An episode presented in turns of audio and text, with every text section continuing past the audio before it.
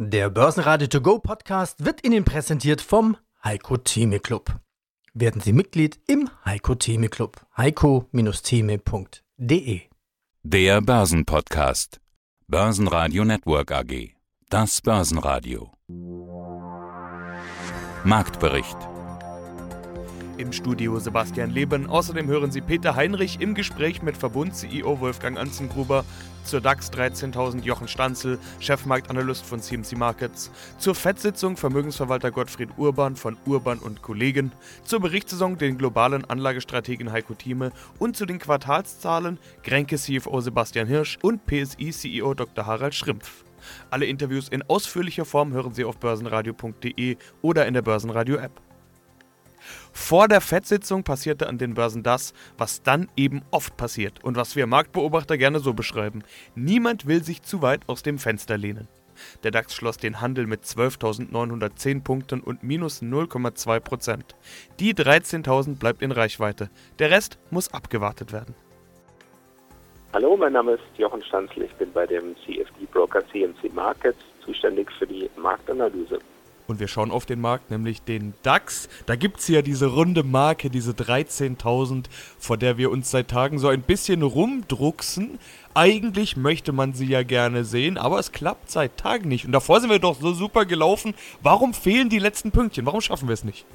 Wir sind sehr stark gelaufen, wahrscheinlich deswegen schaffen wir es erstmal nicht, so eine hohe Hürde in einen Rutsch zu überwinden.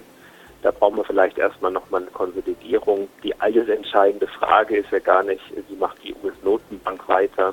Die alles entscheidende Frage ist auch nicht, wie läuft derzeit die Berichtssaison. Die alles entscheidende Frage ist, geht es im Handelskonflikt weiter?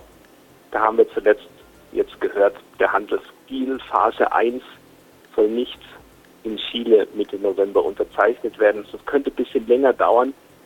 Und das trifft die Anleger an den wunden Punkt, weil was jetzt auf keinen Fall passieren darf, ist, dass es da eine neue Eskalation gibt. Dafür hat keiner mehr einen Nerv, das wäre eine Katastrophe an der Börse. Ist es also dann jetzt vorerst vorbei mit guter Stimmung? Es wurde ja gleich betont bei der Meldung, die Sie gerade angesprochen haben, dass das nicht bedeutet, dass der Deal gescheitert ist, sondern dass da eben der genaue Text noch ausgefeilt werden muss und so weiter. Also eher Tendenz zur Verzögerung, aber man ist ja weiterhin guten Willens. Das müsste doch eigentlich dafür sorgen, dass die Stimmung anhält. Die Geldpolitik in den USA, in Europa, weltweit steht mit dem Rücken zur Wand. Die Weltwirtschaft steht mit dem Rücken zur Wand. Die Unternehmen stehen mit dem Rücken zur Wand. Eine neue Eskalation würde bedeuten, die Zentralbanken haben nur noch wenige Munition jetzt übrig, weil sie ja schon als Versicherung präventiv jetzt versucht, die Wirtschaft aufzufangen gegen diese harten Schäden des Handelskonflikts. Und auch die Unternehmen spüren die Aufträge brechen weg. Wenn es jetzt keine Entspannung gibt, wenn es jetzt keine Fortschritte gibt, dann müssen die anfangen, dieses Szenario Erholung 2020 der Konjunktur auszutauschen gegen Rezessionsgefahr 2020. Dann droht eine Entlassungswelle, dann droht eine Rezession 2020. Das wäre eine Katastrophe für die Börse. Und dieses Herumtarieren mit, ja, ist ja nicht so gemeint und so weiter, das haben wir ja auch schon monatelang jetzt gehört. Die müssen jetzt Fortschritte machen, ist ganz, ganz wichtig. Und alles, was irgendwie so ein bisschen klingt nach, oh, das könnte wieder vielleicht entgleisen, und das tat ja in den letzten Monaten von jetzt auf gleich, hat nur ein Tweet gefehlt. Dieser Tweet, den ich meine, der darf nicht kommen, das ist ganz, ganz wichtig. Und davon hängt alles ab derzeit. Gottfried Urban, Geschäftsführer Urban und Kollegen Vermögensmanagement. Schon wieder News im Brexit, im Handelskrieg, von der Konjunktur und so weiter. Äh, wie sehr darf man sich davon eigentlich jetzt noch verrückt machen lassen? Brexit, Trump, große Koalition und, und, und. Wenn man die Nachrichten anmacht, sind es ja immer die gleichen Themen, aber immer neue Meldungen dazu. Wie sehr darf man sich als Investor davon beeinflussen lassen? Naja, also der Herr des Geldes ist die Notenbank oder sind die Notenbanken glaube, der Blick auf die Notenbankpolitik ist entscheidend und immer Wendepunkte in zinspolitischen Entscheidungen, die sind äh, sehr wichtig. Also das kann die Märkte mittel- und langfristig bewegen. An zweiter Stelle kommen sicher die politischen Themen, die natürlich auch wichtig sind. Und hier gibt es im Moment den bedeutendsten und einflussreichsten Politiker der Welt, der die Märkte am stärksten, zumindest kurzfristig bewegt, ist der Herr Trump. Und äh, natürlich, wir blicken in Deutschland gerade auch von Investorenseite auf die politischen Veränderungen, die in den nächsten zwei Jahren oder vielleicht sogar früher anstehen werden. Also äh, wer wird neuer Kanzler? Wie sind die Konstellationen in der politischen Macht in Deutschland? Und das ist ja auch sehr wichtig für die Konzerne, die Investitionspolitik betreiben und äh, überlegen, ob der Standard äh, in Deutschland äh, nach wie vor interessant ist, aufgrund politischer vielleicht anstehender Veränderungen. Und dann würde ich sagen, Brexit, das ist eine, nicht falsch verstehen, aber das ist eine nicht so entscheidende Thematik für die Großwetterlage an den internationalen Börsen. Viel wichtiger ist China und USA als die größten Absatzmärkte und die größten Handelsplätze und die auch politisch äh, am gewichtigsten sind, auch für Europa als Absatzmarkt äh, wichtig sind. Das sind die großen Themen, die äh, entscheidend sind für den Kapitalanleger. Heiko Thieme, globaler Anlagestratege. Es kamen schon einige Highlights dran. Also die großen US-Konzerne waren dran, einfach an die Banken. Auch in Deutschland hatten wir schon einige große Spieler, die dran kamen. Und wie immer gibt es da Licht und Schatten, aber doch einige positive Überraschungen. Okay, wir kennen das Spiel. Erwartungen runtersenken und dann under promise, over deliver, wie man immer so schön sagt. Herr Thieme, wie gefällt Ihnen die Berichtssaison bisher? Bisher positiv, aber genau wie jetzt eben gerade angedeutet, es ist so ein gewisses künstliches Spiel. Man manipuliert eigentlich hierbei. Man versucht, die Erwartungen zu senken, indem man ein bisschen vorher warnt. Und dann kommt man mit Resultat raus, was dann über die nachadjustierten Erwartungen steht, nicht wahr? Das ist so ein Spiel, das muss man wissen. Der Markt aber greift das immer wieder mit Begeisterung auf und reagiert dann kurzfristig ja nach. Das heißt, wenn man dann solche Nachrichten hat und sieht ein besser als erwartetes Ergebnis und die Börse reagiert dementsprechend, dann kann man auch schon mal etwas verkaufen und nicht plötzlich zum Käufer werden. Nun kommt noch eines hinzu.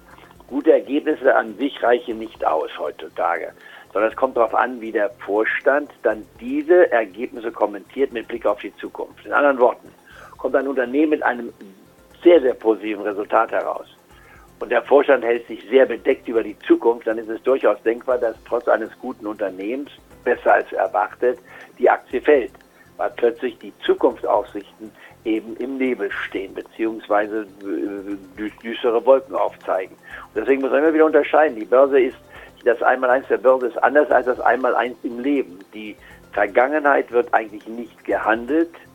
Die unter hinter uns liegenden Quartale gehören ja zur Vergangenheit, sondern was gehandelt wird, sind eigentlich die künftigen Erwartungen. Was nützt mir ein super Ergebnis, wenn anschließend ich mit schwächeren Ergebnissen rechnen muss. Also das muss man genau unterscheiden und das macht das Geschäft des Anlagestrategen und des Portfolio-Managers auch so interessant, weil immer wieder Neueinschätzungen hinzukommen müssen.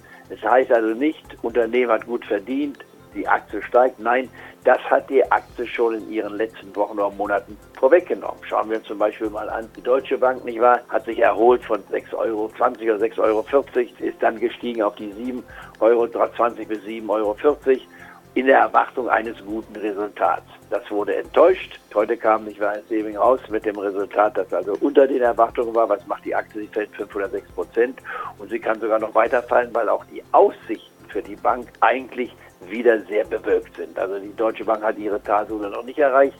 Ich habe gerade auf meiner Hotline und meiner Marktprognose auch gesagt, also man muss die Bank nicht haben. Erster Rückkauf wäre erst für mich dann wieder, wenn wir unter der 6,40 Euro Marke sind. Das nur nebenbei gerade was zur Deutschen Bank gesagt. Also hier ein praktisches Beispiel, wie man darauf reagiert, auf diese Dinge positive Resultate, wenn sie dann bessere Zukunftsaussichten zeigen, wie im Autosektor zum Beispiel in Deutschland. Da ist jetzt der Zug wahrscheinlich auf dem Aufwärtstrend klar erkennbar. Bei den Autozulieferern fängt es an, auch erkennbar zu sein, dass man hier den Boden gesehen hat und sich allmählich wieder verbessert, denn das elektrische Auto kommt. VW fängt ja schon an, hier im November mit elektrischen Autos Produktion. Also da fängt man an, in diesem neuen Geschäft zu sein und das bringt einen gewissen Optimismus mit sich. Und das sehen wir auch schon im Kurs der VW, die ja deutlich gestiegen ist. Von 130 in diesem Jahr im Tiefsniveau sind wir jetzt über der 170 Euro Marke und mit der Möglichkeit, dass wir hier noch 5 oder 10 Prozent bis zum Jahresende zulegen können.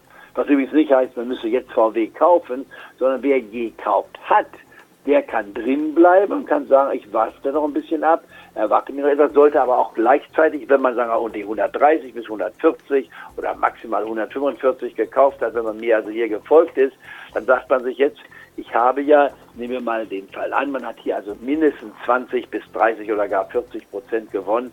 Da muss man natürlich mit mindestens ein Drittel, wenn nicht sogar mit zwei Drittel der Position wieder rausgegangen sein, weil bei mir nach wie vor heißt, ab 20 bis 25 Prozent spätestens nehme ich Gewinne mit und von 25 bis 30 Prozent das zweite Drittel und den Rest sichert man sich mit einem Stopp ab. Also bitte flexibel sein, die Unternehmensgewinne, den Trend des Marktes richtig interpretieren, bleibt weiterhin die Maxime für uns. Harald Schrimpf, Vorstand der PSI AG. Und das ist ein Softwarekonzern und zwar im Spezialbereich Software zur Optimierung des Energie- und Materialflusses. Da steckt natürlich jede Menge Nachhaltigkeit drin. Großes Thema, haben wir im vergangenen Interviews schon ausführlicher darüber gesprochen. Heute schauen wir auf die neuen Monatszahlen und da sehen wir Wachstum 12,8% Umsatz plus auf 159,7 Millionen Euro. Das ist sowohl organisch, aber auch anorganisch. Herr Dr. Schimpf, wie gut gefällt Ihnen das Wachstum? Ach ja, das äh, Wachstum ist ganz ordentlich und wir denken, dass wir das auch so fortsetzen können. Äh, wir haben etwa gleich groß organisch und anorganisch zugelegt und wir denken, dass wir 2020 vor allen Dingen organisch wachsen werden, ja. Man muss ja sagen, vor allen Dingen in ihrem Segment Energiemanagement hat sich 2019 jede Menge getan. Es gab diese Übernahme im Bereich Smart Grid und dann eben Integration, neue Strukturen, neue Divisionen. Integration kostet Zeit und kostet Geld, wir kennen das schon. Wie gut sind Sie da vorangekommen und wie zufrieden sind Sie jetzt mit dem sozusagen neuen Segment Energiemanagement? Ja, die, dieser Demerger, den man dann von, von der Verkäuferin, einem Konzern machen musste, ist sehr fair abgelaufen, sehr professionell. Die äh, Integration und Auslastung der Mitarbeiter ähm, hat sich natürlich etwas hingezogen. Wir hatten dann äh, über 100 Mitarbeiter anderweitig zu verteilen. Das ist für ein Unternehmen unserer Größenordnung mit jetzt 2000 Mitarbeitern keine unlösbare Aufgabe und dennoch ist das Handwerk, was gemacht werden muss.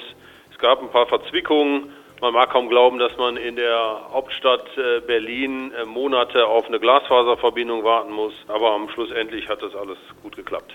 Ja, immerhin das ist schon mal geschafft. Die Glasfaserkabel sind gelegt. Wie geht es noch weiter? Was für Maßnahmen, was für Investitionen sind noch nötig und geplant?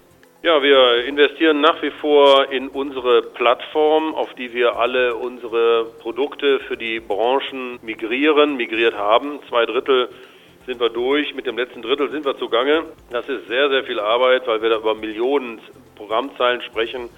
Aber der Vorteil daraus, äh, den sehen wir insbesondere in unserem Industriegeschäft, was nahezu vollständig umgestellt ist und äh, dass die Kunden das sehr begrüßen, dass wir das auf äh, moderner Technologie ausliefern, dass die Software im Web läuft, in der Cloud, all diese modernen Eigenschaften, äh, die wir da auf einen Schlag mit reinbekommen haben. Schönen guten Morgen, mein Name ist Sebastian Hirsch, bin Vorstand bei der Kränk AG und freue mich heute bei Ihnen zu sein. Wir hatten im Sommer miteinander über eine Gewinnwarnung gesprochen. Die Prognose wurde gesenkt. 138 bis 148 Millionen Euro wurden dann von Ihnen erwartet. Und dabei bleibt es jetzt mit den neuen Monatszahlen. Sie hätten aber damals ganz klar betont, dass es nicht an einem Einbruch bei den Aufträgen lag, sondern mehr Risikovorsorge. Also eher eine Vorsichtsmaßnahme, kann man sagen, wegen der konjunkturellen Lage bei Ihren Kunden. Sie sind ein Finanzdienstleister, deshalb natürlich davon abhängig, wie schnell und zuverlässig die Kunden Zahlen. Diese gesenkte Prognose wurde jetzt, wie gesagt, bestätigt. Was bedeutet das für den Zustand der Wirtschaft und den Zustand Ihrer Kunden? Das für den Zustand äh, der Wirtschaft bedeutet, dass sich, denke ich, daraus schwer ableiten. Für den Zustand unserer Kunden und für den Zustand unseres Geschäfts bedeutet das, dass wir mit der Maßnahme äh, zum Halbjahr richtig lagen, dass es richtig war, die, Prognose äh, etwas nach unten zu nehmen, die Erwartungen anzupassen, unsere eigene Planung anzupassen und auch an der einen oder anderen Stelle etwas mehr Risikovorsorge zu nehmen. Wir haben das äh, gezeigt heute mit unseren veröffentlichten Zahlen, dass wir mit eigentlich allen äh, Zahlen im Rahmen der Gewinn- und Verlustrechnung in Line liegen, insbesondere in der Risikovorsorge und Schadensabwicklung dort genau unsere Erwartungswerte treffen, was das bestätigt und zum Zweiten eben auch bestätigt haben im Verlauf des Gesamtjahres, aber insbesondere auch im Q3, dass wir weiterhin wachsen können, dass es eben nicht die Auftragseingänge sind, wie in der einen oder anderen Branche bei uns, sondern dass wir weiterhin unsere Finanzierungsangebote gut platzieren können und das vor allen Dingen an der einen oder anderen Stelle mit einer ausgebauten Marge, mit einer vorsichtigeren bzw. risikoadjustierteren Kondition. Und ich denke, das ist uns ganz gut gelungen im dritten Quartal und wir werden den Weg weiter fortsetzen. Sie hatten auch schon letztes Mal betont, dass die Situation eher eine Normalisierung ist und man eben von einem nicht normalen Niveau sozusagen in von unterdurchschnittlichen Risikovorsorgen herkam. Deshalb haben Sie wahrscheinlich auch gleich gesagt, auf die Wirtschaft kann man da jetzt keinen Rückschluss draus ziehen. Wie ist denn die Lage aus Ihrer Sicht? Ist das jetzt eine Normalisierung? Also sind das Größenordnungen, an die man sich sozusagen gewöhnen muss bei Ihnen? 92,2 Millionen Euro waren es jetzt nach 66,6 im Vorjahr. Größenordnungen, wie man sie in der Zukunft nach neun Monaten bei Ihnen auch erwarten kann? Ja, das kann man ungefähr so formulieren. Wir messen das ja auch so ein bisschen mit unserer Schadensquote, die dieses äh, Schadensergebnis, also diese 92 Millionen ungefähr im Verhältnis zu unserem Vermietvolumen setzt. Da liegen wir aktuell bei um die 1,6 Prozent und müssen ja auch beachten, dass in den 92 Millionen seit zwei Jahren auch eine zusätzliche Risikovorsorge nach IFS 9 enthalten ist, eine erwartete Risikovorsorge nach dem sogenannten Expected Loss Approach.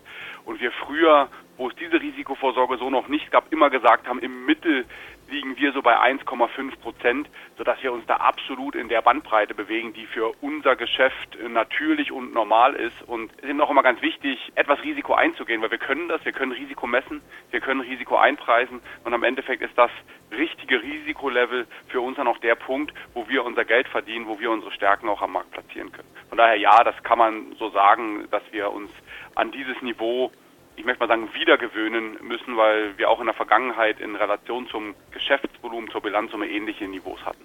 Ja, mein Name ist Wolfgang Anzengruber, ich bin CEO von Verbund in Österreich, der größte Stromerzeuger. Ja, und auch im ATX5. Verbund macht Strom aus Wasserkraft. So kennt man Verbund schon immer Ökostrom, kann man sagen. Komma, aber was kommt zukünftig? So viele Wasserflächen gibt es ja nicht mehr zu verarbeiten, da kommen wir gleich nochmal dazu. Noch mehr Wind, noch mehr Solar. Ich glaube, es ist richtig, äh, Verbund ist natürlich das Schwergewicht auf der, auf der Wasserkraft gelegen. Wir haben aber auch in der Vergangenheit einiges an fossilen Erzeugungsformen gehabt, die wir aber sukzessive zurückgefahren sind, also damit fast CO2-frei sind in diesem Zusammenhang. Wir haben auch ein Windportfolio von etwa 400 Megawatt. Also das heißt, wir sind in diesem Bereich. Wohin geht die Reise? In der Erzeugung. Das heißt also, wir werden nach wie vor auf der Wasserkraft sehr stark unseren Fokus haben. Da geht es teilweise in Neuanlagen, aber auch in der Effizienzsteigerung des bestehenden Anlagenparks. Wir haben 128 Wasserkraftwerke und da ist einiges an zusätzlicher Produktion auch daraus zu erwarten. Darüber hinaus sehen wir aber auch einen Schwerpunkt oder ein großes Potenzial weiter in der Photovoltaik.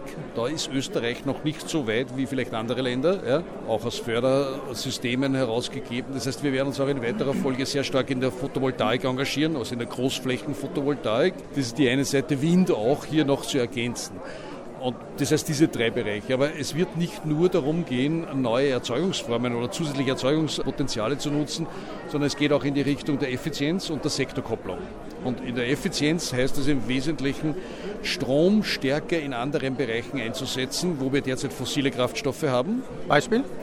Mobilität, das ist Mobilität, aber auch im Raumwärmebereich Wärmepumpen. Dort also können wir erneuerbaren Strom gut einsetzen.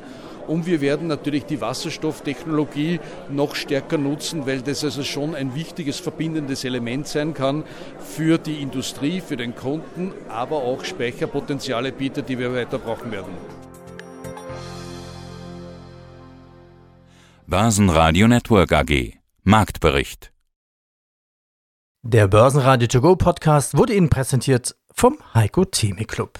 Werden Sie Mitglied im Heiko Theme Club. heiko-theme.de